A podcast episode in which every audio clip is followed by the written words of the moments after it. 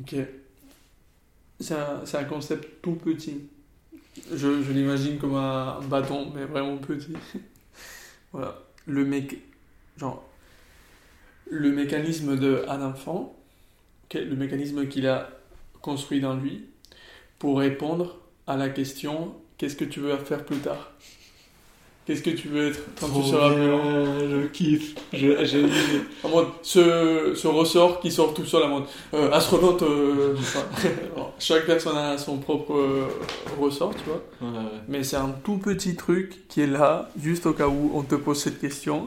Et en mode, Oui, t'es oui. tout prêt à répondre.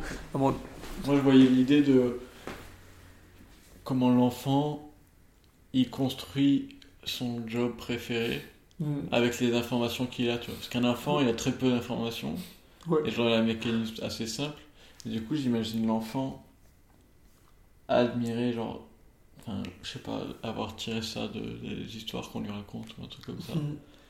Et juste dire, oh putain. Oui, oui, oui. Et en même temps, on les, on, on les formate un peu les enfants à avoir des métiers de rêve. Moi, je voulais être éboueur. Parce que, parce que pour être à l'arrière du camion, c'était trop stylé, tu vois. Mais je savais Ouais. très bien que c'était pété comme métier.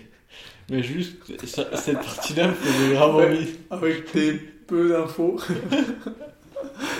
juste, personne t'avait parlé du métier, peut-être. Tu savais déjà. Oui, C'était pas ouf. je sais pas ce que je répondais quand on me pose cette question. Moi, je voulais être inventeur, mec. Pour de vrai, depuis, depuis que j'ai. Ouais, inventeur, c'était pas un métier, mais beaucoup d'enfants Ouais, ouais, étaient en ouais, inventeur. Et mon père était en mode, non, non, mais ça, on peut pas l'être. Genre, c'est en mode. C'est comme euh, artiste. On veut, on, Ah veut oui, pas, oui. on veut pas décider de, de l'être. J'étais en mode, ouais, ouais, mais. mais Dieu m'a choisi, tu vois, genre. Oui, oui, oui. Bref.